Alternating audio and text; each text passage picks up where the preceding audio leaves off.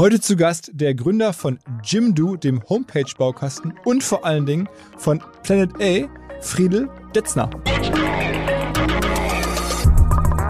Traditionell, ähm, auch ohne Vorwurf, gucken wir rein auf monetäre Kennzahlen. Wie entwickeln sich Firmen? Entwickeln die sich gut? Ist da ein großes Potenzial? Ich glaube, wir sind jetzt in einer Zeit, wo wir aus wissenschaftlichen Gründen wissen, wir müssen unsere Wirtschaft ändern. Wir, wir verbrauchen halt 1,7 Planeten. Also wenn wir den World Overshoot Day, der ist bei uns im Mai, also der Tag im Jahr, wo die Ressourcen aufgebraucht werden, die sich innerhalb eines Jahres regenerieren, dann, dann sehen wir halt, wenn wir es weltweit betrachten, dass wir 1,7 Planeten verbrauchen und nicht nur einen. Und wir alle wissen, wir, wir brauchen eine Wirtschaft, die innerhalb der planetaren Grenzen funktioniert. Mhm. Und was mir halt aufgefallen ist, dass wir diese wissenschaftliche Evidenz, welche Startups sind eigentlich wirklich äh, tragen zu einer Wirtschaft innerhalb der planetaren Grenzen bei und welche auch nicht, dass es nicht Teil des Investmentprozesses ist. Traditionell. Und deswegen habe ich gedacht, hey, eigentlich müssen wir genau das ändern. Wir müssen die Wissenschaftlichkeit, die Evidenz ähm, der Ideen, die müssen wir zum Teil des Investmentprozesses machen.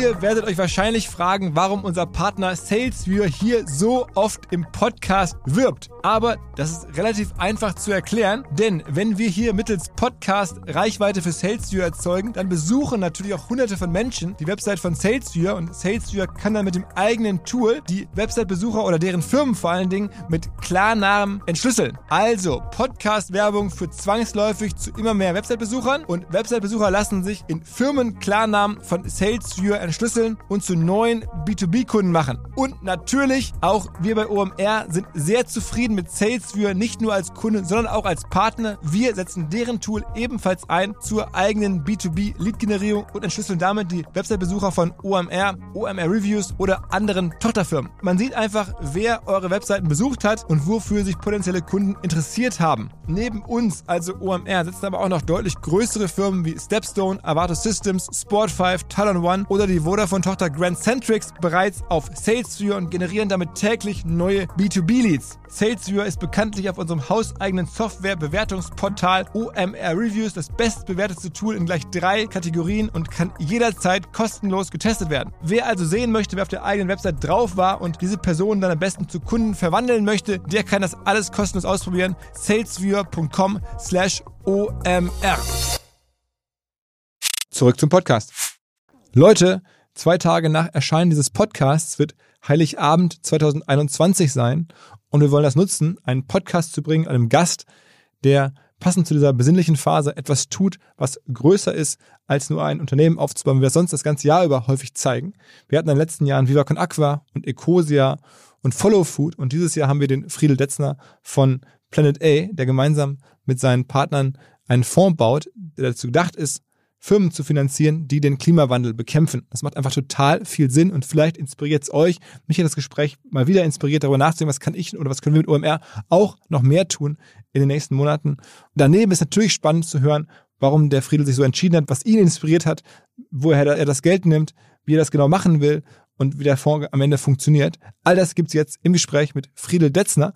Und wenn ihr dann trotz Weihnachtstagen noch mehr Kapazität habt für Audio, dann empfehle ich euch die letzte Folge vor Weihnachten von Ohne Aktien wird schwer, den Podcast, den ich letztes Jahr um diese Zeit aufgebaut habe, wo es jeden Tag um Aktien geht. Mittlerweile macht ja mein Kollege Noah Leidinger, Flo Adomite, ein Team, die diesen Podcast echt richtig, richtig gut weiterentwickelt haben, die wahnsinnig viele Firmen bewertet haben dieses Jahr und die jetzt einmal Bilanz ziehen und gucken, was waren die Tops, was waren die Flops und was ging ab im Crypto-Space. All das gibt's jetzt in der Folge vom 23.12. von Ohne Aktien wird schwer. Wie immer immer unterstützt von Trade Republic. Jetzt aber rein ins Planet A-Gespräch. Herzlich willkommen, Friedhof Detzner. Hi, ja, schön da zu sein. Vielen Dank. Du bist sozusagen, wir sind so eine Generation so ein bisschen, kann man sagen, ne? Ja, Auch Hamburger. Jo. ähm, beide mit dem Fahrrad da. Beide mit dem Fahrrad da. Aber ähm, bei dir ging es noch früher los. Du bist ähm, aus Cuxhaven und hast eigentlich dann in Cuxhaven schon mit 16 angefangen, äh, Sachen zu machen und äh, wir fangen mal bei der Reise entsprechend vorne an. ja, genau. Ähm, ja, ich habe mit Christian ganz früh eine Firma gegründet. Deinem, deinem, deinem langjährigen Partner Christian Genau, Springhof. Christian Springhof, genau. Und ähm, da waren wir ehrlich gesagt beide ähm, in der Schule und er hat auf einer Party gefragt, wer Lust hat, eine Firma zu gründen. Und dann habe ich meine Hand gehoben und so ging es tatsächlich los mit 16 neben dem Abitur ähm, eine Firma zu bauen. Und dann haben wir ganz, äh, ganz oldschool Computer verkauft ein halbes Jahr lang und Webseiten gemacht. Die erste Webseite dann im Tausch gegen Surfbrett und die zweite wurde tatsächlich bezahlt. Und du bist also auch Entwickler? Genau, ja, Christian und ich, wir haben uns beide, einfach ehrlich gesagt, beides beigebracht in der Schulzeit. Also ich bin, glaube ich, eher Designer, Konzepter, also habe so die grundsätzlichen äh, Ideen dann auch später für Jimdo. Genau, und äh, Christian hat sich Programmieren beigebracht und so sind wir dann auch wirklich losmarschiert.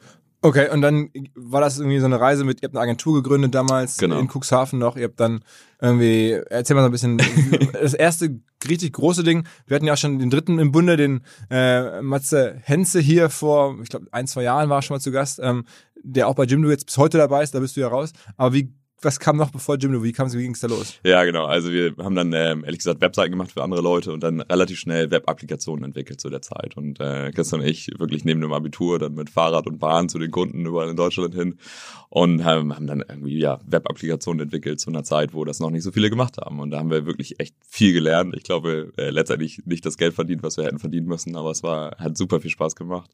Genau. Und dann haben wir irgendwann halt überlegt, ja, okay, was ist denn eigentlich ein Produkt, was man daraus bauen kann? Und dann haben wir es total naheliegendes gemacht, halt die Leute, die ähm, eine Webseite von uns hatten, die in die Lage versetzt, die selber pflegen zu können. Und das war dann auch schon die Produktidee. Also am Ende eine Homepage-Baukasten, kann man sagen, damals. Genau, und ich glaube, das Spannende für uns zu der Zeit war, ähm, wir haben eigentlich überhaupt nicht links und rechts geguckt. Wir haben überlegt, ey, wie kann man das besonders einfach machen? Wie kann man Leute wirklich in die Lage versetzen, selber ihre Webseite zu pflegen?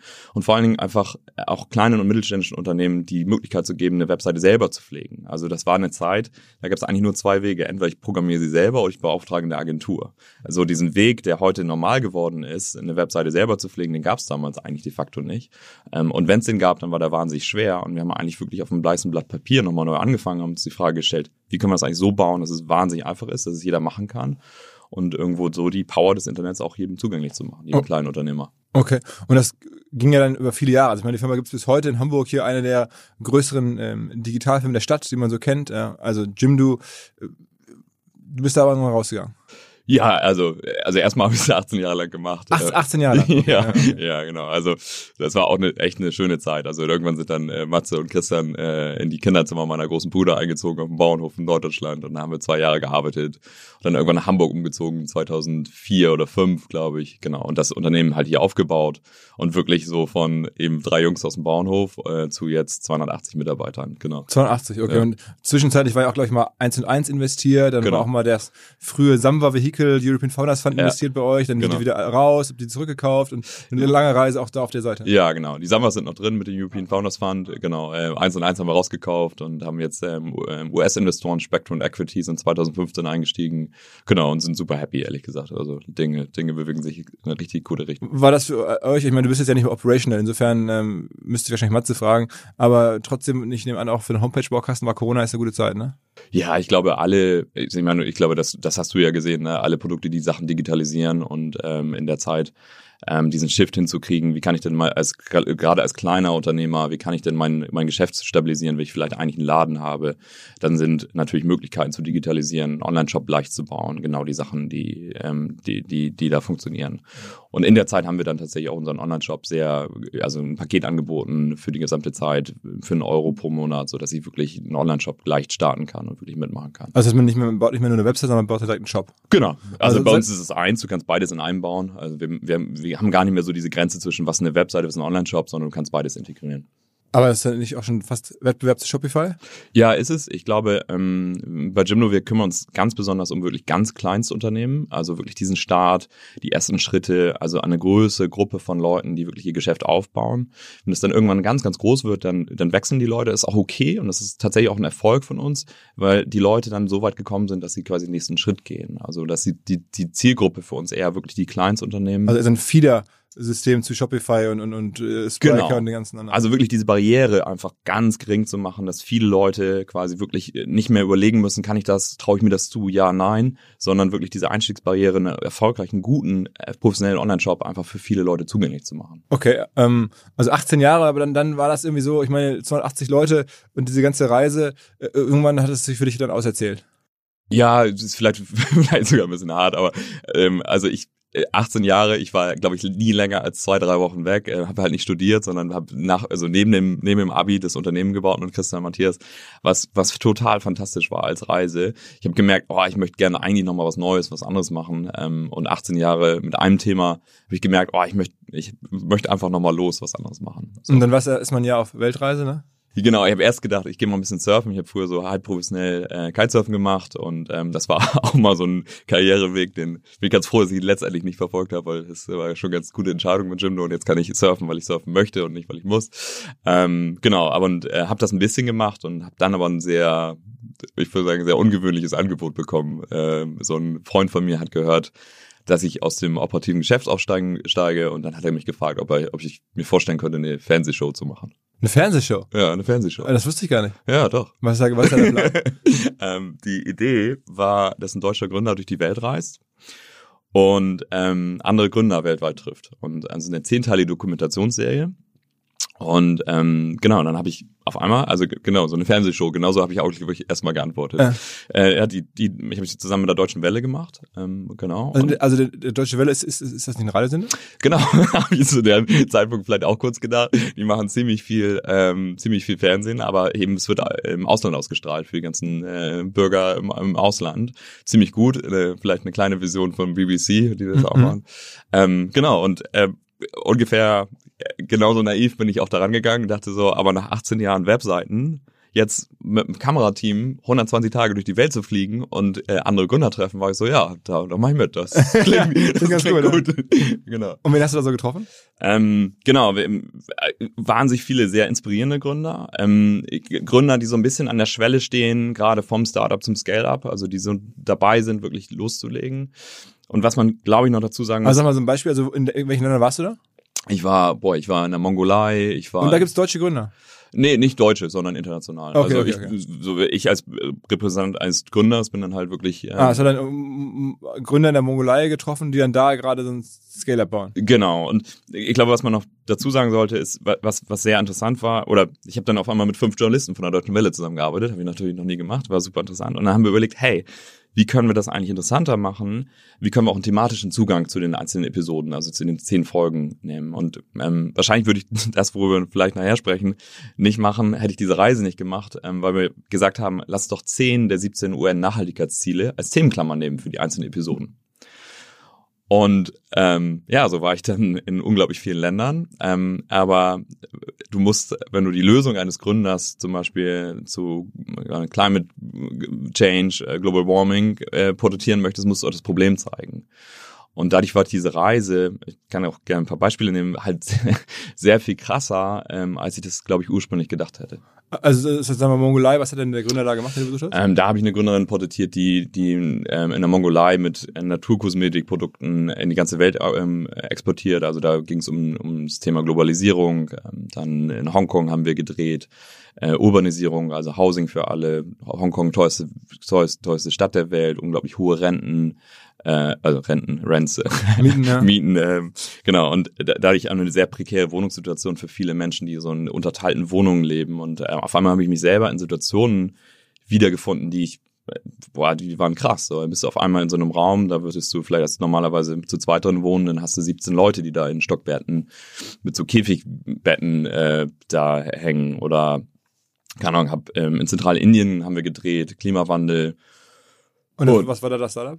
Ähm, da war das Startup ähm, ein, ähm, ein Gründer, der quasi, vielleicht das die Problemstellung da war, wir haben, ich habe einen Gründer, ähm, oder ich habe erstmal einen, einen Farmer interviewt da in Zentralindien, der hat tatsächlich probiert, sich das Leben zu nehmen. So, weil ähm, das ist eine Region, der, die Region heißt sogar Suicide Belt, weil man die Korrelation zwischen der Selbstmordrate von Farmern und den veränderten Wetterdaten statistisch belegen kann. Also super krass. So, und der hat aus, ähm, der, der hat aus einer informierten Entscheidung oder aus Protest heraus probiert, oder hat er nicht probiert, er hat Pestizide vor dem Landwirtschaftsministerium getrunken und dann konnte man rechtzeitig den Magen auspumpen und äh, der hat das überlebt, aber der hat das gemacht, um seinen Kindern eine Waisenrente zu ermöglichen. Also musst du dir vorstellen, wie abgefuckt das eigentlich ist. Genau, und das ist so, die, die, die Menge an Regen, die da im Jahr fällt, ist eigentlich noch die gleiche ge ge ähm, geblieben, aber ähm, entweder Starkregen an manchen random Tagen im Jahr oder Dürre. Das heißt, die Saatkalender, die die benutzt haben, die haben nicht mehr funktioniert. Und der Gründer, den ich getroffen habe, der hat zusammen mit der amerikanischen Universität ähm, quasi ein Treibhaus gebaut, aber ein Treibhaus, was die Temperatur nicht nach oben bringt, wie bei uns, sondern um sieben bis acht Grad kühlt. Und auch gegen Starkregen schützt und dann den richtigen Dünger dabei, liegt noch ein Smartphone drauf, dass wenn irgendwie, also wenn irgendwie Krankheiten da sind, kann das in diese Zentrale schicken und ähm, dann gucken die darauf und sagen, was zu tun ist. Und ein sehr inspirierender Gründer, weil er letztendlich da den Leuten hilft, besser mit den Folgen des Klimawandels eigentlich umzugehen. Ähm, und ich habe dann auch mit dem anderen Farmer dann gesprochen, der da drin war, und der hat halt so gesagt, hey, dieses Treibhaus, das ist das, was meine Familie nährt, was mir Stabilität gibt, äh, und hat dann so auf das Feld drumherum gezeigt und hat halt gesagt, so, ey, wenn hier was wächst, dann ist es Zusatz. Dieses Treibhaus, das bringt mich durch. Mhm. Neuer Partner, der sehr für uns alle, vor allen Dingen für euch, unsere Hörerschaft spricht. Die Rede ist von Liquid, L-I-Q-I-D. Liquid ist ein Vermögensverwalter, der sich an ja etwas wohlhabendere Menschen richtet. Ihr hört gleich, wie wohlhabend man sein muss, damit man die Vorteile von Liquid genießen kann. Als da wären, Liquid sagt, sie seien persönlich wie eine Privatbank und dabei modern wie ein Neo-Broker. Das macht Sinn, denn die meisten Menschen sehen es ja tatsächlich nach Guidance bei ihrer Geldanlage. Man fühlt sich häufig vielleicht beim traditionellen Bankberater nicht mehr so gut aufgehoben und Liquid greift genau da rein. Die tun das, was ein sogenanntes Family Office häufig für sehr wohlhabende Menschen tut, nur mit deutlich niedrigerer Einstiegshürde. Also eine Art Family Office für jedermann, exklusive Anlagemöglichkeiten. Man kommt über Liquid, zum Beispiel in Private Equity und Venture Capital Fonds mit rein, wenn man das gerne möchte. Liquid ist fünfmal in Folge Deutschlands Top-Vermögensverwalter geworden, laut Kapital. Wer also mitmachen möchte, jetzt kommt die Auflösung, braucht aktuell mindestens 50.000 Euro als Mindestanlagevolumen Volumen. In einigen Wochen ist die Aktion vorbei, dann sind es wieder 100.000, die man mitbringen muss. Wenn einem das möglich ist, dann gerne ein kostenloses Erstgespräch vereinbaren unter liquid.de slash omr. Zurück zum Podcast. Okay, aber das ist ja ein krasses Jahr dann für dich. Also du bist dann, also auf der einen Seite auch wahnsinnig wünschenswert, aber so durch die Welt zu fahren, Leute zu treffen, das macht irgendwie einen Sinn, ist nicht nur aus Fun, sondern macht es irgendwie aus so einem, ja. sagen wir mal, Medienprodukt. Ja. Das ist ja schon, schon sehr geil. Ja, also, also unglaublich geil, also unglaubliches Privileg, das alles sehen zu dürfen. Ähm, du siehst ich glaube, als ich losgefahren bin, dann siehst du Problemstellung nach Problemstellung nach Problemstellung. Also du bist auf Müllkippen, siehst, sprichst mit Müllsammlern. Du merkst, dass ähm, Kinder in Ulaanbaatar, in der Hauptstadt von der Mongolei, ähm, eine höhere Krebsrate haben, weil alle mit Kohle heizen und die Schwermetalle sich in Bodennähe äh, sammeln. Ne? Also du, du siehst Problem nach Problem und irgendwann fängst du an, nicht mehr die einzelnen Probleme zu sehen, sondern tatsächlich die Muster auch zu erkennen. Also dieser Begriff Externalisierungsgesellschaft ist mir halt, den habe ich, glaube ich, verstanden auf dieser Reise. Also Arbeit, die halt zu schlechten Arbeitsbedingungen, zu gefährlichen Arbeitsbedingungen, schlecht bezahlt ist oder zu Umweltverschmutzung führt, die, die ist halt exportiert in andere Länder. Und du, du verstehst, also du, also im wahrsten Sinne begreifst du, glaube ich, diese Sinnzusammenhänge viel Dollar, wenn du da bist und mit den Menschen halt wirklich sprichst und denen in die Augen schaust und halt die Lebensrealitäten von diesen Menschen ähm, dann dir auch erschließt. So. Und wenn du, wenn du mal in, weiß nicht, in, in, in Dakar, in Bangladesch unterwegs bist und da in die Fabriken reinguckst oder mal drei Tage mit dem Kind mitläuft, was mit dem Hammer irgendwie Spitzguss-Sandalen formen, äh, mit dem Hammer nachbearbeitet. Darf man denn einfach so drehen? Also wir haben immer so ein eng, also ja, war, war nicht leicht tatsächlich. Also wir haben ein Visum für all die Länder, eben immer ein Drehvisum besorgt. Ich hatte zu der Zeit zwei Pässe, immer einen hier ein Visum, einen gereist und so. Das war auch echt ganz schön, ganz schön intensiv.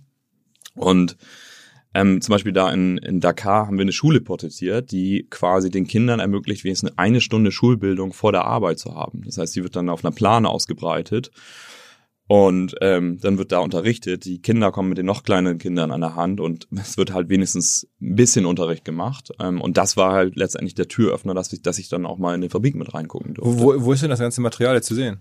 Kann man tatsächlich auf YouTube jetzt sehen. Genau. Okay, also das heißt die ganze ähm, Serie Deutsche Welle und dann genau. muss man Founders Valley heißt das. Founders Valley und dann dann gibt's da wie viel, wie viel Folgen? Genau, ich habe die ersten zehn gemacht und nach den zehn habe ich mir entscheiden, äh, entschieden, in eine andere Richtung zu gehen. Ähm, genau, und das wurde dann aber ein Standardformat der Deutschen Welle. Das heißt, dann gab's noch zwei, drei Episoden jeweils auch mit zehn Leuten. Die haben so auch andere, andere Gründer gefragt, ob die Lust haben, auf diese Reise zu gehen. Genau. Wow. Ja, aber ehrlich gesagt, eins der krassesten Erlebnisse für, für mich persönlich, weil ähm, also es ist zum Beispiel, also wenn ich diesen Farmer, also ich habe ja erzählt, ich komme vom Bauernhof, ich bin, glaube ich, ganz normal groß geworden. Jimdo ist ein Erfolg geworden. Das hat mir die Möglichkeit gegeben, mich in so einem privilegierten Umfeld gut bewegen zu können. Und wenn ich das möchte, dann kann ich das. Und diese Reise hat mir halt einmal die ganzen unterprivilegierten Menschen, also exemplarisch aufgezeigt. Und du, du trittst denen halt quasi, ja, du sprichst halt wirklich mit denen und du erfährst diese Lebensrealitäten. Und ich hatte halt das Glück, mit diesen fünf Journalisten der Deutschen Welle zusammenarbeiten zu können. Und das ist halt krass. Deutsche Welle ist auch öffentlich-rechtlich, ne? Ja. Ich meine, es ist ja auch ein teures Projekt, also fünf Journalisten, so eine Reise. Okay. Also, okay. Hat tatsächlich das Auswärtige Amt bezahlt, ja. Und ähm, wann war das? Welches Jahr? Äh, 2017. 17. Und dann bist du nach diesen zehn Folgen, nach dieser quasi ja, medienbezahlten Weltreise, wenn man so will, Mhm. ähm, äh, wieder zurück nach Hamburg und hast dir überlegt, was du jetzt machst draus? Ja, und wenn ich ehrlich bin, war das, war das krass, wiederzukommen nach diesen 120 Drehtagen. Also weil du, weil ich, keine Ahnung, ich so in der Fülle dieser Erlebnisse, ähm, da- das war schon sehr überwältigend. Und auf einmal bist du, bist du wieder zu Hause, sitzt in einer schönen Altbauwohnung und ähm, hast aber so viel gesehen in so kurzer Zeit. Und äh, ich habe mich schon gefragt, ey, was, was mache ich denn jetzt? Also mir ist ja klar, dass ich ein Prototyp eines privilegierten Deutschen bin. So, was, was kann ich denn tun? Und Aber rein, also mal jetzt so wirtschaftlich gefragt, rein theoretisch mü- müsstest du gar nicht mehr arbeiten jetzt nach, der, nach dem Jimdo-Aufbau und ich meine, verkauft ist es ja noch nicht. Es ist ja nur, aber du hast ja wahrscheinlich beim Ausstieg oder bei der großen US-VC-Runde da ein bisschen was verdient. Aber das heißt, rein theoretisch, wenn du jetzt sagst, ich würde jetzt jeden Tag am liebsten nur noch irgendwie in der Ostsee Kitesurfen ähm, und so ein bisschen äh, abchillen die nächsten Jahre, das ging ja auch. Das ging auch, ja. Ja. Aber es irgendwie, es geht halt nicht mehr für mich nach dieser Reise. So. Ja. Und was kam dann? Ja, ich, ich, ich bin zurück und ehrlich gesagt musste ich mich erstmal einmal schütteln. Also ich so, weil das war so intensiv und ich irgendwie hab, ich hatte so ein bisschen das Gefühl, so viel gesehen zu haben und ähm, fa fast um mich herum die anderen Leute haben das nicht gesehen. Und mir, hat es einmal so diesen, Wie viele Leute haben das denn geguckt? Was wird denn da so eine Aufrufzahl oder? Boah, also bei YouTube ist es drin, aber es wurde vor allen Dingen in, ähm, ehrlich gesagt, weltweit verkauft an Fernsehsender und dann ganz viele Sprachen übersetzt. Also es ist wirklich super erfolgreich geworden. okay, das, heißt, das gucken sich ja schon ein paar hunderttausend, paar Millionen. Genau, nur nicht in Deutschland. Das ist Ja, das ja, Also genau, es gibt zum Beispiel bei Amazon Prime UK und so, also anderen Sachen gibt's das. Ähm, genau, ja, also was ich eigentlich sagen möchte, ist, wie so, mir jetzt einmal diesen Protective Layer weggenommen, ne? Also diesen, diesen, die, diese, diesen Abstand, den du hast zu Dingen, von denen du weißt, dass sie da sind, aber wenn du sie nicht anguckst, sie dich emotional nicht so doll, doll berühren. Und das ist für mich durch dieses Projekt einfach dieser, diese, diese Schutzschicht ist verloren gegangen. Und für mich war danach klar, hey, ich glaube an Startups, ich glaube auch an Innovation, aber für mich war klar, ich kann jetzt irgendwie nicht ein nächstes E-Commerce-Ding machen oder irgendwas, sondern für mich war klar, wenn ich unternehmerisch was mache, dann möchte ich an der Lösung dieser Probleme arbeiten, die ich da gesehen habe und dann auch meine Zeit und Ressourcen da reingeben. Und, und dann äh, war am Ende die beste Lösung, da einen Fonds zu bauen.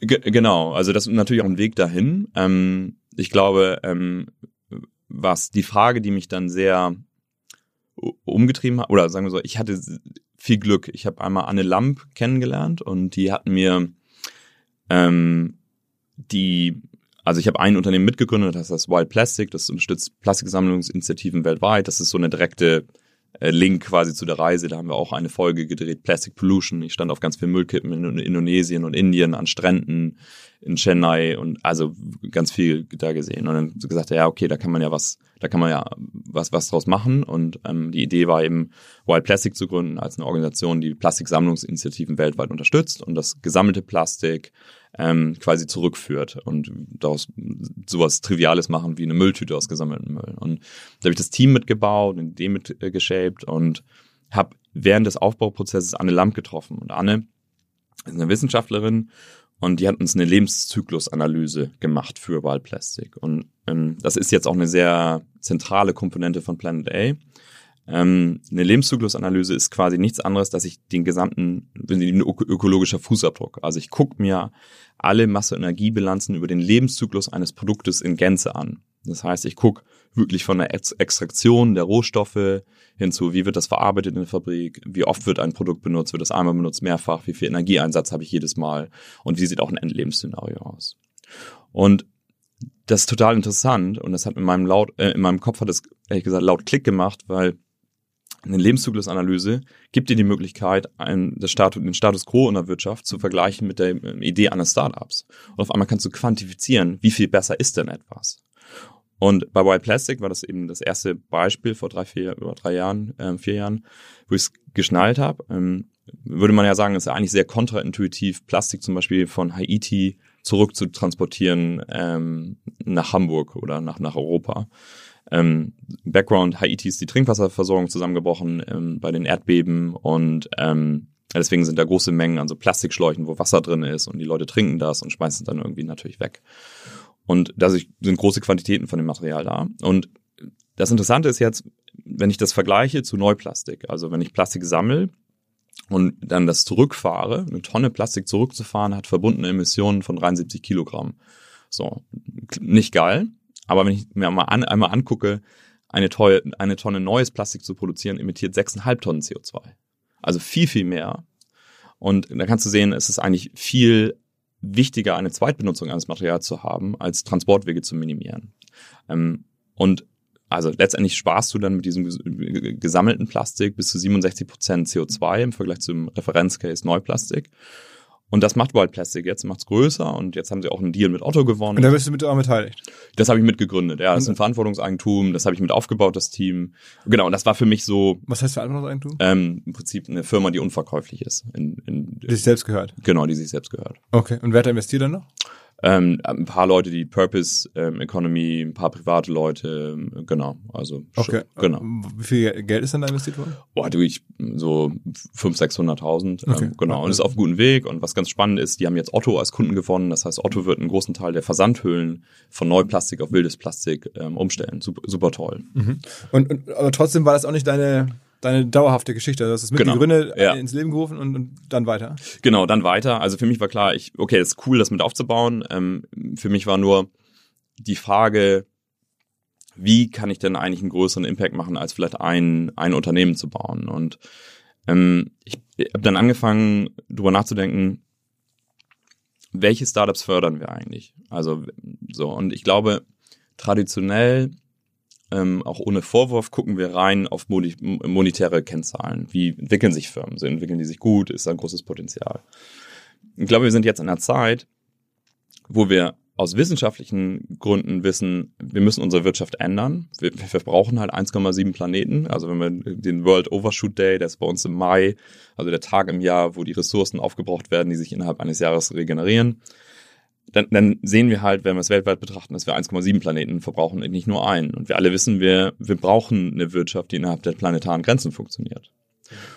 Und was mir halt aufgefallen ist, dass wir diese wissenschaftliche Evidenz, welche Startups sind eigentlich wirklich äh, tragen zu einer Wirtschaft innerhalb der planetaren Grenzen bei und welche auch nicht, dass es nicht Teil des Investmentprozesses ist. Traditionell. Und deswegen habe ich gedacht, hey, eigentlich müssen wir genau das ändern. Wir müssen die Wissenschaftlichkeit, die Evidenz ähm, der Ideen, die müssen wir zum Teil des Investmentprozesses machen. Und das habe ich dann halt mit vielen äh, Unternehmern äh, besprochen, äh, die ich so selber aus meiner Gründzeit konnte. Und da haben viele gesagt, so ja, es stimmt, das macht total Sinn. Also das muss wirklich in, also die Wissenschaft muss ein Vote haben, ob wir in was investieren, ja oder nein. Und dann haben wir einfach viele Seriengründer, die ich aus der Zeit kannte, haben gesagt, ja, in so einen Fonds würden die investieren. Und den Portfoliounternehmen würden die auch helfen. Und der Fonds heißt jetzt Planet A. Genau. Also nicht zu verwechseln mit Project A. Ja? ja. Äh, wahrscheinlich schon ein paar Mal gehört. Äh, ja. Aber ihr seid Planet A. Genau, und there is no Planet B. Äh, genau, genau. Ähm, und das ähm, hast du jetzt dann gegründet, aber auch nicht alleine, sondern hast dann auch Freunde oder, oder Wegbegleiter dazugehört. Ich, genau. ich, kenne auch ein, zwei deiner Partner, ja. Freund Tobias Seikel zum Beispiel ja. ist dabei, ja. ähm, der früher bei Hanse Ventures war. Ähm, wer ist noch dabei?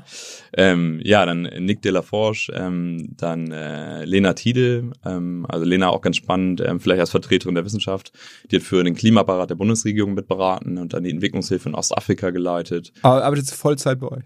Vollzeit, ja. Und Nick de la Forge ist VC? Oder? Äh, genau, der hat, der hat ähm, ein paar VC-Erfahrungen hinter sich, hat ähm, relativ viel in Krypto gemacht, ähm, ist eher Wirtschaftsingenieur, tiefes Verständnis, unglaublich smarter, smarter Kerl. Also, also vier. Ähm, äh, wir sind fünf, bald sechs GPs tatsächlich. okay, okay. okay. genau. Und die letzten beiden, äh, wer ist das? Christian Schad, ähm, Serienunternehmer, ähm, der äh, viel Erfahrung hat, eben auch ähm, in Automotive, Automat Automation. Ähm, genau, und Jan-Christoph Gras, der ähm, quasi mal Fotobook äh, gegründet hat. Super Exit damals gewesen. Super Exit, richtig gut, ja. Also genau. Und dann hat er auf eigenes Buch viel investiert.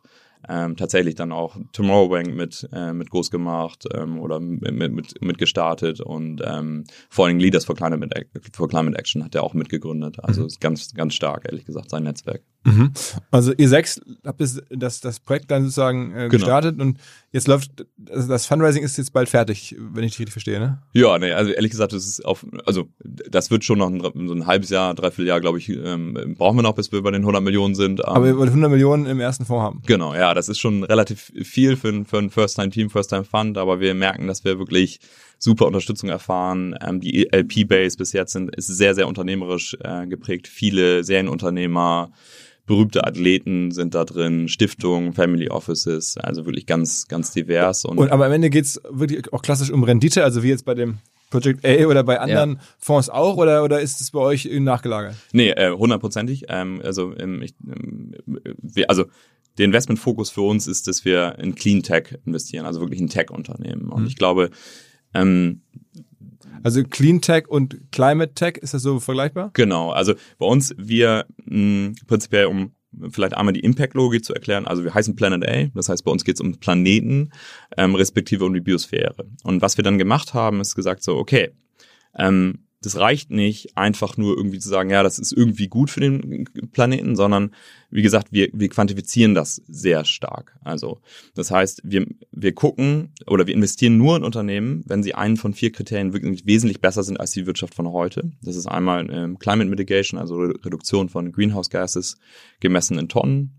Ähm, Abfallreduktion gemessen in Tonnen, Ressourceneffizienz als eine Gruppe von, ähm, von Indikatoren, das kann Wasserverbrauch, Energieverbrauch, ähm, Verbrauch von seltenen Erden sein und das vierte Biodiversitätsschutz. Das heißt, wir ähm, gucken durch zwei Brillen. Durch die Renditebrille, das ist keine Abstriche, also genauso wie jeder andere VC. Ähm, wir gucken nur zusätzlich durch die wissenschaftliche Brille und gucken halt, ist der Impact wirklich signifikant besser im Ver- Vergleich zum Status quo. Und rechnen das und investieren halt nur dann. Okay, das heißt, sag mal ein paar Portfoliofilme, die, habt ihr schon Investments auch gemacht, ne? Ja, klar. Also ähm, ganz lustig, ähm, ehrlich oder lustig, ähm, super cool. Vor zwei Tagen ähm, war Ineratec ähm, quasi zusammen mit der Atmosphäre äh, Anlage, das war relativ groß im ZDF, AD, sogar Washington Post hat darüber geschrieben. Das heißt, es ist eine Anlage, um äh, synthetisches Kerosin herzustellen. Ähm, genau, also wir müssen Und da habt, seid ihr investiert. da sind wir investiert, ja. Genau. Und ähm, das ist auch ein tolles Beispiel, weil ähm, ich glaube, dass also erstmal natürlich, wir brauchen klimaneutrale Kraftstoffe, wir müssen alles dekarbonisieren. Äh, Luftfahrt als Bereich ist prinzipiell schwer zu dekarbonisieren, weil die Energiedichte von Batterien halt überhaupt nicht so hoch ist wie die von Kerosin.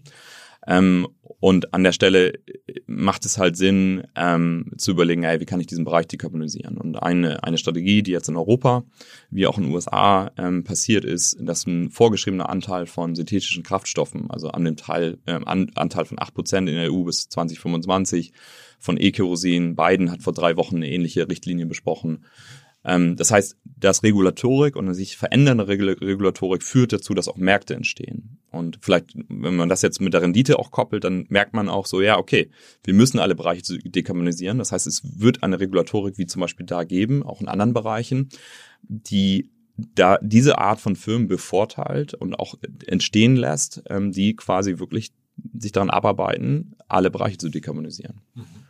Und das ist natürlich ein super spannender Case, ähm, weil die eben in der Lage sind, mit ähm, quasi also Direct Air Capture CO2 und grünem Wasserstoff, das ähm, schicken die als Synthesegas durch einen Reaktor und sind dann in der Lage, ein, ein klimaneutrales Kerosin, Benzin und Diesel herzustellen.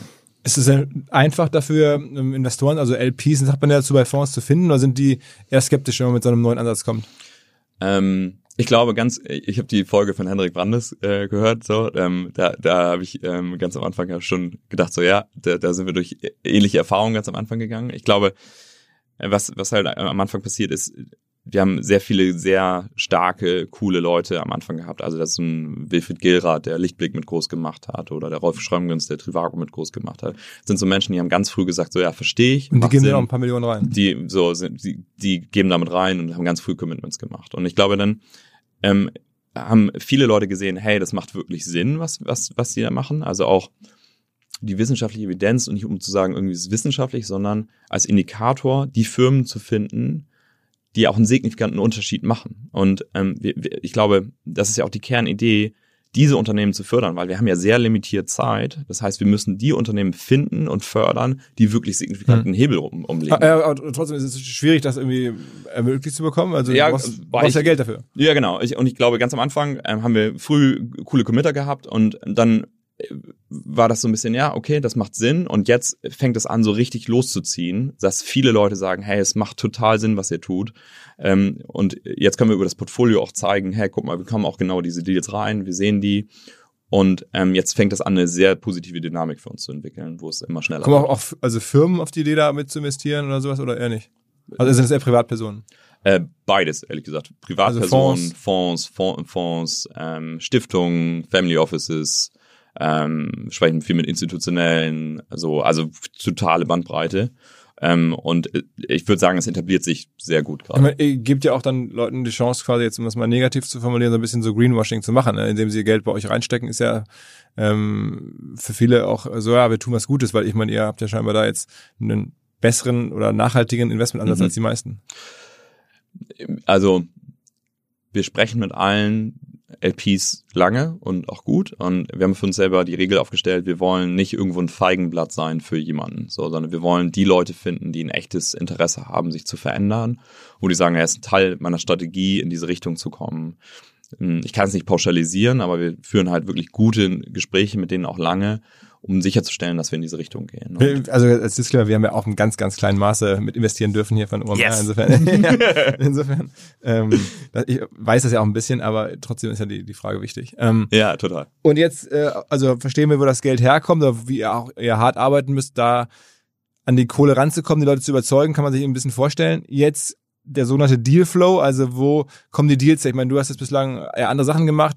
Wie äh, lernst du jetzt Menschen kennen, die da solche synthetischen ähm, Kraftstoffe. Kraftstoffe bauen oder, oder, oder solche Sachen machen? Ja, ja, das, wir haben mit Jim Luhmann äh, den Deutschen Gründerpreis gewonnen, ähm, äh, in Neratech auch. Da ist so ein Link ähm, über den Deutschen Gründerpreis. Ähm, aber vielleicht einen Schritt zurück. Ähm, äh, wir haben das Gefühl, wahnsinnig viel zu sehen. Ähm, und ähm, da zahlt sich, glaube ich, einmal die LP-Base aus, also die Limited Partner, die bei uns investiert haben. Das sind halt sehr, sehr viele bekannte Unternehmer. Und das führt dazu, dass die uns super Dealflow weiterleiten tatsächlich. Die sagen, hey, guck mal hier drauf, guck mal da drauf. Das heißt, wir kriegen zu 50 Prozent sehr vorqualifizierte, gute Deals, ähm, auf die wir dann wirklich cool gu- raufgucken können. Und dann auch eine große Menge von Leuten, die sich einfach so bewerben. Und ich glaube, Ist denn da der Wettbewerb hoch? Also ich meine, ich hatte tatsächlich jetzt mal äh, ganz groß in die Schublade gegriffen vor ein paar Monaten mal Ja. einen Podcast mit Ashton Kutscher. Ja. Der hat mir erzählt, dass er jetzt auch einen Climate ähm, Ja. Tech VC macht. Ich höre im Umfeld sehr viel Climate Tech. Ähm. Geht es los, Gott sei Dank ja auch, aber es gibt irgendwie echt viele coole ähm. Gründer und Unternehmer, VCs am Ende, die jetzt das Thema anfangen. Also man hat das Gefühl, ihr seid da auch Teil einer Welle. Total. Und ich, ich glaube, genau das braucht es. Also und genau das ist auch die, die Auffassung, die wir, für uns selber haben, dass wir ein kollaborativer Player auf diesem Markt sein, sein wollen. Also vielleicht eine, eine Sache noch, am Ende eines Investmentprozesses fließt bei uns nicht nur Geld, sondern ähm, wir machen eine Lebenszyklusanalyse ähm, und ich kann dir gerne mal ein paar Beispiele gleich nennen. Also quasi, wir vergleichen ja immer den Status quo mit der Idee eines Startups und können dann quantifizieren, wie viel besser ist eigentlich etwas. Und das ist gerade für ein frühphasiges Startup, was gerade losläuft, ein riesen, riesen äh, Value, weil sie letztendlich einen externen Audit haben auf ihre eigene Idee. Es kommt jemand und sagt so, ja, guck mal, jetzt quantifizieren wir das mal genau, wie das eigentlich funktioniert. Und dann könnt ihr beweisen, welchen Impact ihr habt mit eurer Idee. Und das ist etwas, was sehr wertvoll ist für diese Leute, weil sie quasi sehr früh eine externe Prüfung dabei haben. Es führt aber auch dazu, ähm, das habe ich ehrlich gesagt nicht antizipiert, als wir losgelaufen sind. Es führt auch dazu, dass andere Top-Tier-VCs uns ganz gerne dabei haben, weil wir auch ja eine Evidenz für die haben, ähm, durch die Wissenschaftlichkeit. Also wir haben ja auch Benedikt Buch- Buchspieß noch angestellt als festen Wissenschaftler da drin, so dass wir diese diese Art von Quantifizierung eben für die für die Investments machen. Das klingt so ein bisschen, also im positivsten Sinne, wie früher hatte ich meinen äh, oder einen Kumpel, der hat Im- Immobilien ähm, äh, Deals rangezogen, indem er den Leuten die Chance gegeben hat, äh, zu bewerten oder er hatte kostenlose Gutachten gemacht, was ist dein Haus wert? Und dann haben die es alle wissen wollen und dann hat er die Adressen gehabt und konnte die dann irgendwie, also so ein bisschen so, Ja. ich mache eine kostenlose Bewertung für dich und danach darf ich dann investieren und danach darf ich dann dein Haus weiter vermarkten oder sowas. Ne? Also es ist halt, also es ist super aufwendig. Also so eine Lebenszyklusanalyse, die, je nachdem welche Datenbasis du hast, die, da, da gehen schon mal 100, 150, 200 Arbeitsstunden rein. Also es ist wirklich etwas, was du, wenn du es am freien Markt einkaufst, dann sind das 50, 60, 70.000 Euro, um, um so eine Analyse zu haben. Das heißt, das ist nicht mal eben so. Ähm, und das steht bei uns zusätzlich auf der Payroll. Auf der anderen Seite, ich bin davon überzeugt, dass wir das tun müssen, um bessere Investmententscheidungen in Zukunft treffen zu können. Weil ich glaube, wir müssen halt die Unternehmen fördern, die wirklich eben den signifikanten Unterschied machen. Und ich glaube, da dürfen wir nicht raten oder nur irgendwie aus einem Businesswissen drauf gucken, sondern wir brauchen die andere Komponente. Gibt es denn, äh, sagen wir mal, Firmen, wo du sagst, die haben jetzt Unicorn-Potenzial, die du schon gesehen hast? Also wir haben eine Firma, die ähm, ist tatsächlich auch im Portfolio, die ähm, da da sind wir wahnsinnig excited, dieses Makerside. Die ähm, sind äh, ist ein Software-Business. Die sind in der Lage, ähm, anhand von einer Bill of Materials, also welche Komponenten sind in einem Produkt drin, zu sagen, aus welchen Fabriken kommen die. Also es sind wirkliche Datengötter. Also sie verknoten ganz viele Datenbanken mit künstlicher Intelligenz. Das heißt, sie sind somit in der Lage, sagen, ey, das, dieser Autositz oder diese Turbine oder keine Ahnung, dieses ähm, Windblatt von, einem, von, einer, von einer Windturbine, ähm, woher kommen die einzelnen Komponenten, in welchen Fabriken wurden die produziert, ähm, welchen CO2-Fußabdruck hast du durch die Verknüpfung der ganzen Logistikketten bis hin zu dem Energiemix in dem letzten, in, dem- in dem einzelnen. So, und das heißt, die sind in der Lage, schon auch während eines Designprozesses es hinzukriegen, dass du quasi genau diese Emissionen auch berechnest. Also Und- dann reduzierst. genau, erstmal berechnest und dann auch reduzieren kannst. Und ähm, wir, also es sind ja sehr viele quasi im CO2-Accounting-Space unterwegs, also ein Planet Lean, Plan A, äh, Normative, die alle quasi als ähm, ja, für die Firma berichten. Und was aber super schwer ist für alle, ist tatsächlich die Scope 3 Emissionen der Lieferkette zu berechnen. Und da kommen die jetzt rein und sind in der Lage, das zu tun und sind das in der Lage, das so auch in dem Designprozess zu machen, so dass du dann in der Lage bist, dein Produkt auch besser zu, äh, besser zu designen und überlegen, woher nehme ich, beziehe ich eigentlich meine Komponenten. Und das ist Da- natürlich okay, da muss man dann bezahlen, wenn die Software, also ist einfach ein Genau. Dann- Ja, und das finden, das ist super spannend, weil es natürlich eine Schlüsseltechnologie, die ich brauche, wenn ich meine Lieferketten äh, besser. Okay, das, das, die Firma, da seid ihr jetzt drin, die ist jetzt aktuell schon wie viel wert? Du, ähm, wir sind da recht früh rein. Wir fangen jetzt an, da, also ist keine offizielle Bewertung. Die werden irgendwann raisen und dann wird das echt ein großes Ding. Dann, wird- dann wird das äh, zumindest schon mal irgendwie eine neunstellige Bewertung haben? Zu früh zu sagen. Aber also sagen wir das Potenzial, was wir sehen und wir sehen ja, welche an krassen großen Konzerne mit denen gerade sprechen wollen. Also es ist wirklich. Also ihr wettet auch so ein bisschen drauf, dass das nächste, was ich, BioNTech äh, könnte aus dem Klimabereich kommen. ich sagen wir so, ich würde sagen, es muss. Also ich, also nicht, ich, ich spreche jetzt gar nicht für Planet A, sondern ich glaube, wenn wir es nicht schaffen, dass die Unicorns aus dem Climate Tech Bereich kommen werden, dann sind wir, dann sind wir Fakt. Also dann, so, also wir müssen es hinkriegen, dass die Menschen, die Unternehmen bauen, die einen riesen Impact machen, das müssen auch die monetären Gewinner werden. Sind eigentlich, ich meine, wenn man so guckt, Biotech ist ja Deutschland jetzt ziemlich stark. Also zum Beispiel ähm, ne, ähm, BioNTech ist ja auch großgezogen worden von natürlich den Gründern, aber auch von Investoren. Da gibt's ja diese Strüngmann-Brüder und dann gibt's irgendwie, ich glaube, Herrn Hopp, der sehr viel in, in, in Biotech investiert. Gibt's auch so, sagen wir mal, Monster-Unternehmer wie die Strüngmanns oder wie Hopp, ähm, also mehrfache Milliardäre, die jetzt sagen, hey, Biotech ist ja auch ganz cool, aber ich mache das jetzt im Bereich Climatech. Gibt's solche Personen? Ich glaube, es wird gerade immer mehr. Also das- du sagst ja, es gibt mehr Fonds, die in diese Richtung gehen. Aber Es gibt- Fonds ja immer, das ist ja noch frühphasig, wenn man so diesen Genau. Strüngmann-Move zu sagen, okay, Biontech, no matter what, wir geben jetzt Milliarden rein, den, den kann man sich jetzt ja mit einem 100 Millionen Fonds einfach nicht leisten. Ne? Nee, total. Also ich, ich, ich, ich hoffe, dass das mehr wird. Ich, es, es wird wer, werden müssen. Also es ist total klar. Aber so ein Hop spricht ja auch oder, oder so? nee, noch nicht. Genau, falls er zuhört, kann er sich Äh, äh. gerne melden. Okay, okay. Ähm,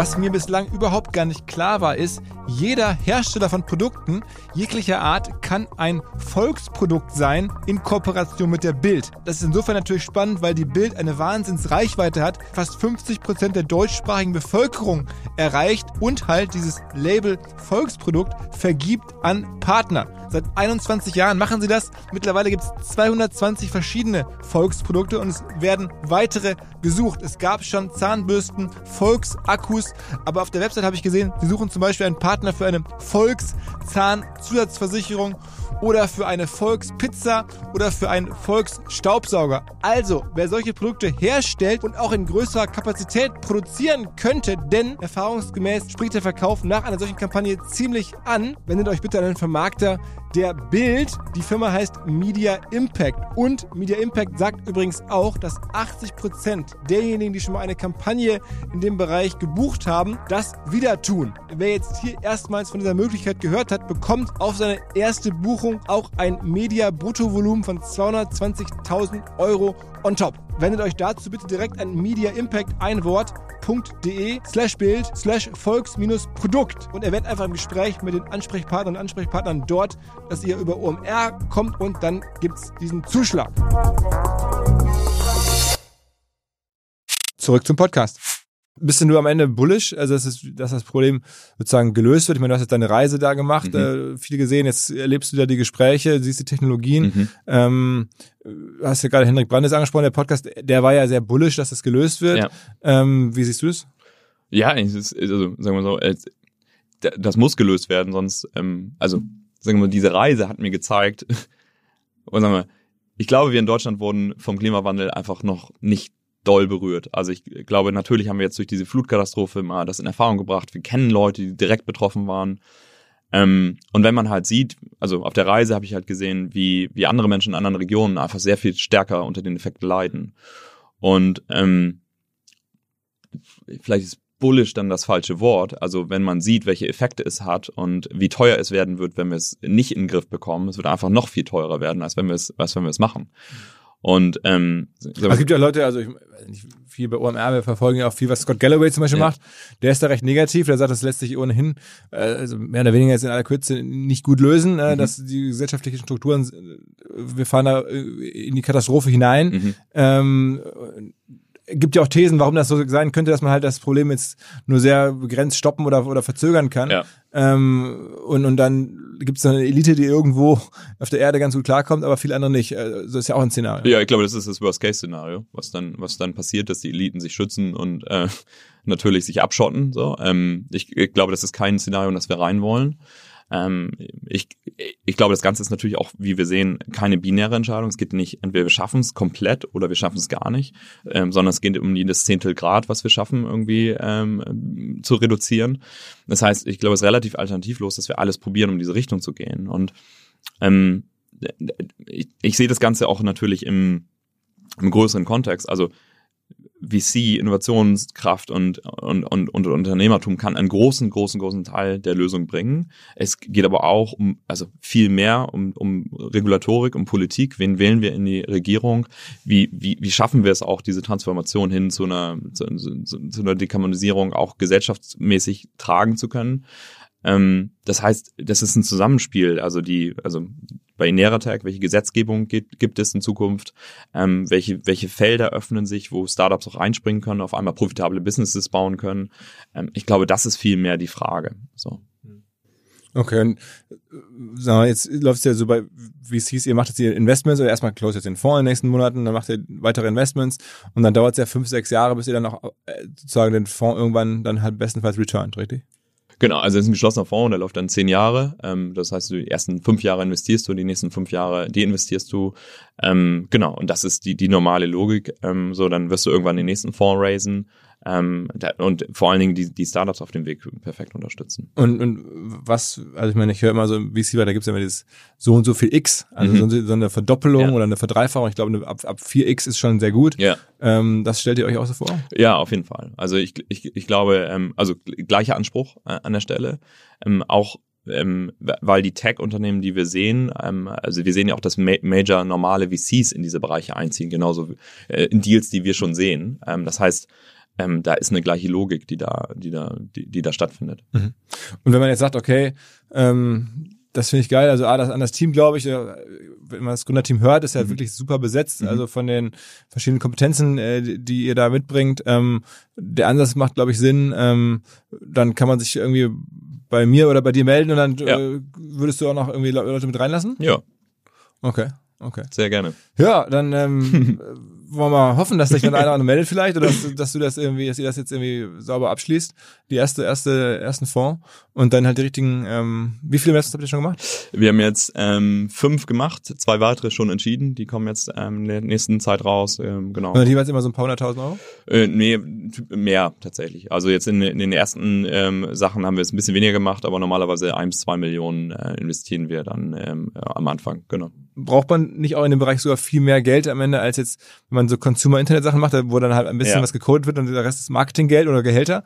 Äh, Bei euch muss ja teilweise auch wirklich Hardware und Ja. Forschung und sowas alles? Ja, exakt. Also ähm, sind wir, also genau, die These ist, ja, wir brauchen ein Software- und ein Hardware-Upgrade der Welt. Also mit Software alleine werden wir die Welt nicht dekarbonisieren oder ähm, eine Circular Economy schaffen. Ähm, das heißt, wir, wir machen beides und ähm, ähm, gehen typischerweise ein bisschen früher rein bei Software-Sachen, ein bisschen später rein äh, bei Hardware-Sachen und natürlich ist das kapitalintensiv, ähm, gar keine Frage. Alles klar, also geiles Projekt natürlich. Ähm, ihr sitzt äh, sehr di- divers, also in Hamburg ist ein bisschen Hauptquartier, aber ihr sitzt ja quer durchs Land, ne? Ja, ne, quer durchs Land, äh, ich würde sagen, Ja. quer durch die Länder. Ja, ja. Ähm, genau, also Lena lebt mit ihrer Familie in Südafrika, ähm, äh, Stoffel und also Jan-Christoph Gras und Nick, die sind äh, in Berlin, äh, wir in Hamburg hier. Ich bin ganz viel in Berlin natürlich, weil da äh, auch eine Menge passiert. Das heißt, ähm, wir sind komplett ähm, digital aufgestellt, was auch total Sinn macht. Ähm, letztendlich haben wir das Fundraising auch äh, in, der, in der Pandemie gemacht. Das heißt, es war natürlich auch ähm, viel per Zoom. Äh, so. Fliegst du noch viel? Äh, selber mit meinem Paraglider. Äh, nee, und äh, tatsächlich bin ich auch, ähm, bin ich schon im Winter ab und zu mal in Südafrika. Ähm, aber ich probiere das sehr stark zu reduzieren tatsächlich. Also Also heißt ähm, drei, vier, fünf große Flüge im Jahr? nee, oder? weniger, weniger. Ähm, ich würde sagen, ähm, ja, Hin- und Rückflug Südafrika ähm, und ähm, sonst, ich habe jetzt einen nach Portugal auf einer Konferenz gehabt, wo ganz viel Climate Tech Founder zusammenkamen. Ähm, tatsächlich und US-Investoren und Founder. Ähm, Wa- Was ist das, was ist das sozusagen Beste, was man immer jetzt sagt, okay, ich habe da nicht die Kohle ja. rein zu investieren. Ich finde aber, der Weg ist richtig. Wie kann ich den Weg unterstützen mit meinem eigenen Leben? Also was würdest du sagen, weniger fliegen, ist das gut oder ist Fleisch äh, reduzieren besser? Oder weil man sagt, eine Sache würde ich jetzt auch mal machen, beitragen. Was sollte man beitragen?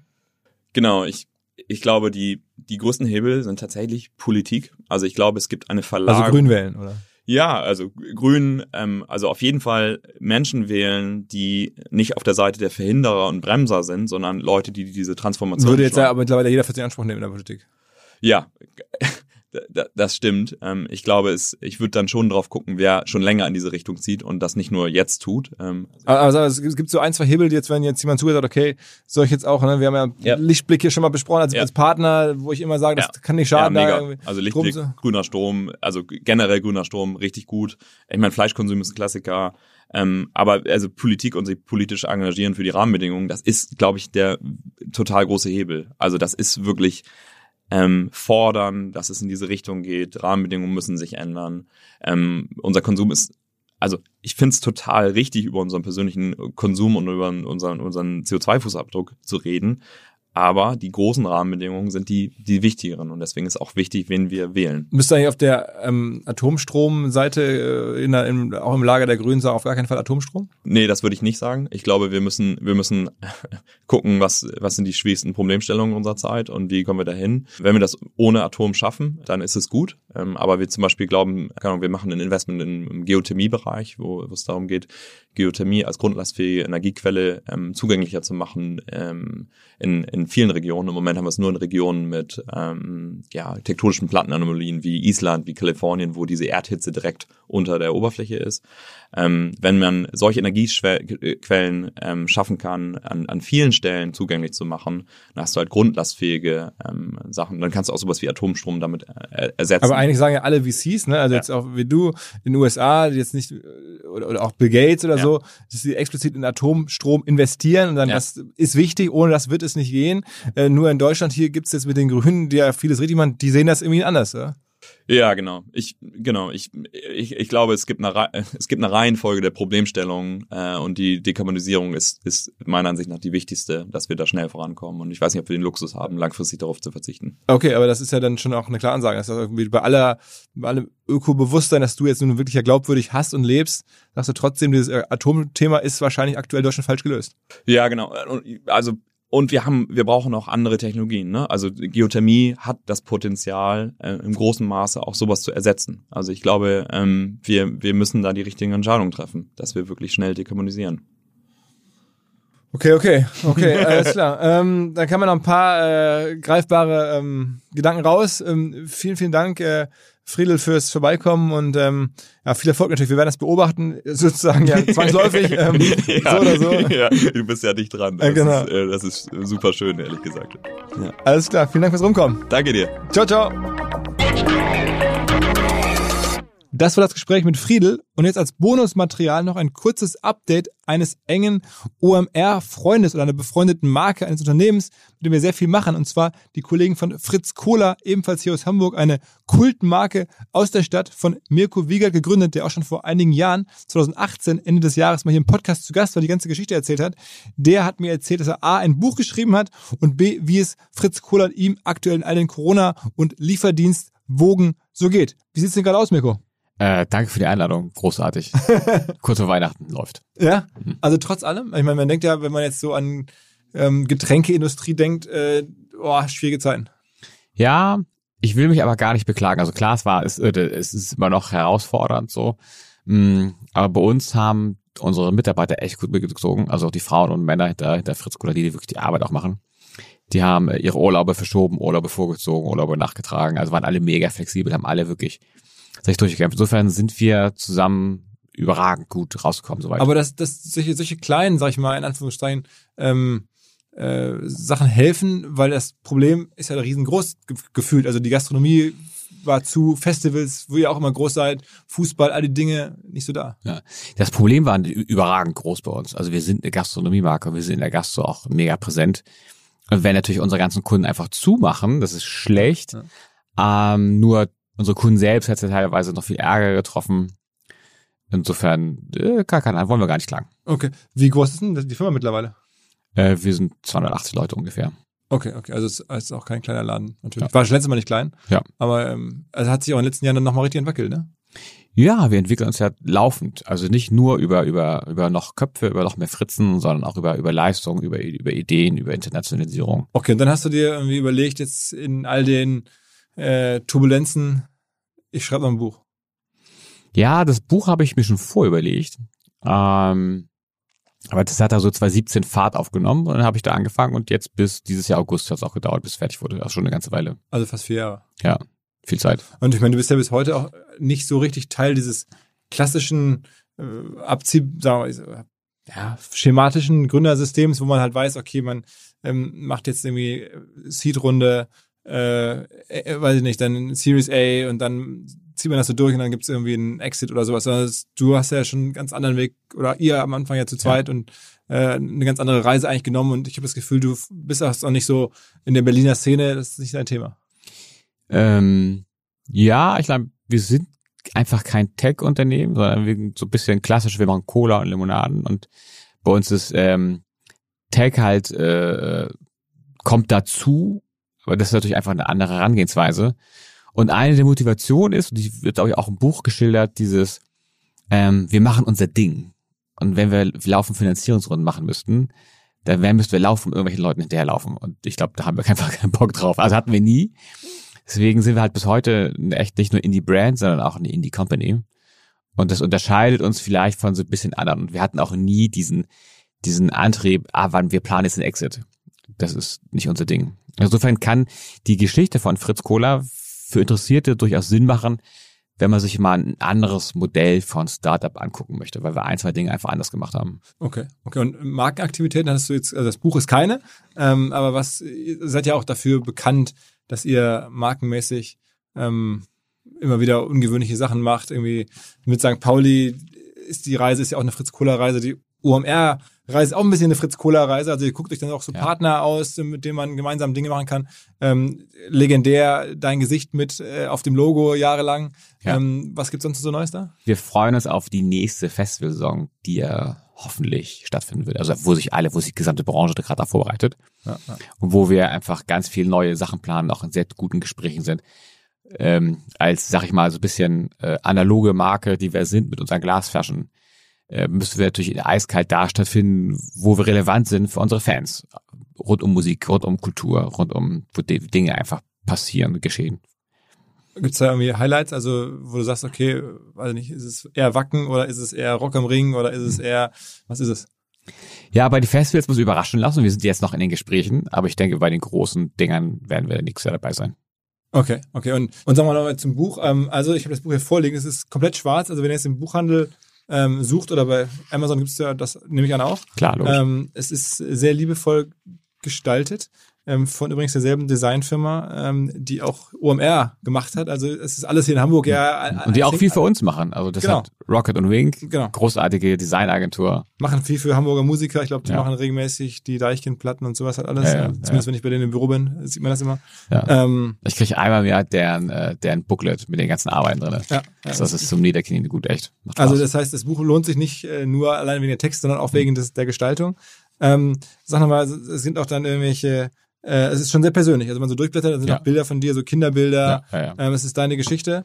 Ja. Ähm, Das ist meine Fritz-Cola-Geschichte, aus meiner Perspektive geschrieben tatsächlich. Ähm, es ist sehr persönlich, aber ähm, ein Unternehmen zu gründen ist eben auch sehr persönlich. Hast du es alleine geschrieben? Ich habe es zusammen mit, mit, mit dem Ghostwriter geschrieben, mit dem Oliver Tomschalski.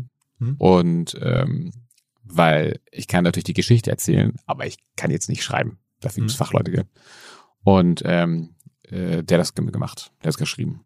Also Auch wenn es jetzt mein Text ist, aber äh, der, der Ghostwriter ist halt sehr gut da drin in ähm, den Autor, die mit auch in seinem Deutsch aufzunehmen und eben das in einen, in einen Text zu packen, dass es Sinn macht.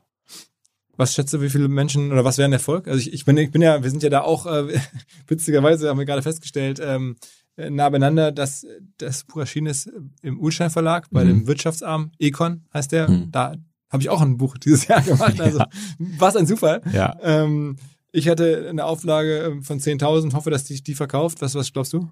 Ja, die sind schon weg bei uns. Ah. Wir sind jetzt in der zweiten Auflage. Ja, okay. Natürlich, die B2C-Marke. Ja. Glückwunsch, ja. Mal sagen. Ja, wir waren mega glücklich. Wir haben es auch noch auf Englisch rausgebracht. Okay. Ähm, das wird sich nicht so schnell verkaufen, weil wir im englischsprachigen Raum einfach nobody sind. Aber ähm, wir wollen eben auch internationalisieren. Und ähm, da möchten wir natürlich auch unseren, unseren ähm, kommenden Kunden einfach auch unsere Story nachbringen. Also was ist jetzt, warum gibt's Fritz so jetzt in Frankreich oder in Polen oder in Baltikum, Russland irgendwo? Also das Buch heißt Fritz gegen Goliath. Ja. Ähm, und Goliath ist dann schon die bestehende Getränkeindustrie. Genau, das ist das sind die anderen. Aber mit so einem Buch, ich meine, ich habe damit am Ende es nicht geschafft, Geld zu verdienen, du wahrscheinlich auch nicht, oder? Nein. De- Deins ist, Aber das ist nicht, das ist auch nicht der Punkt. meinst du, war noch vier Euro teurer zumindest. 20 Euro. Noch was? Noch teurer als meins? Wurde mir so empfohlen von den Okay, Kollegen. krass. Ich habe mich dann darauf verlassen. Also 20 Euro kostet eins Ja. und es ist irgendwie, ähm, ja, es sieht in jedem Regal sehr schön aus. Also es wäre vielleicht heute, gut, wenn der Podcast kommt, ist wahrscheinlich Weihnachten Ja. äh, dann kurzfristig. Aber wer sich unterhalten möchte, wer sich inspirieren möchte, wer Bock hat, ähm, Fritz gegen Goliath von Mirko Wolf Wiegert, überall, wo es Bücher gibt. Ähm, und wer noch mal Bock hat, überall, wo es Podcasts gibt, gibt's die Folge 170 aus dem Dezember 2018. Wir werden sicherlich in den nächsten Monaten mal wieder ein Update machen. Dann mal hören, wie viele Bücher du verkauft hast, wie gut ihr auf Gorillas verkauft und so weiter. Vielen, vielen Dank fürs Vorbeikommen. Danke dir für die Einladung. Ciao, ciao, ciao, ciao. Zur Abwechslung jetzt mal vollkommen schamlos und offene Selbstvermarktung und Werbung für unser OMR-Festival am 7. und 8. Mai. Dort sind wir gerade in der absoluten Planungshochphase. Das heißt, wir verkaufen jetzt letzte Standflächen, wir planen, wie halt dort alles laufen wird Anfang Mai. Und weil das so ist und weil wir noch einige Flächen und Möglichkeiten, Masterclasses, Präsenzen frei haben, wollte ich nochmal dazu aufrufen, sich da bitte zu melden, wer noch nach neuen Kunden nach neuen Leads sucht, wer eine Plattform sucht, um seine Brand transparenter und sichtbarer zu machen, wer in irgendeiner Form nach Nachwuchs, nach Talenten sucht. All das können wir ermöglichen. Ihr könnt bei uns gesehen werden, ihr könnt bei uns wirklich wachsen, aber halt nur jetzt in diesen Tagen, denn irgendwann müssen wir dort die Bücher schließen, weil die Planungszyklen Richtung Mai dann zu kurz werden und vielleicht auch, weil einfach alles verkauft ist. Deswegen jetzt nochmal der Hinweis, denkt an unser Festival jetzt, wer dabei sein möchte mit Masterclass, mit Speaking, mit vor allen Dingen aber Präsenzen auf der Fläche, mit Ständen. Einfach ganz kurze Mail an inbound.omr.com. Innerhalb eines Tages melden sich da eine Kollegin, ein Kollege und dann startet die Zusammenarbeit.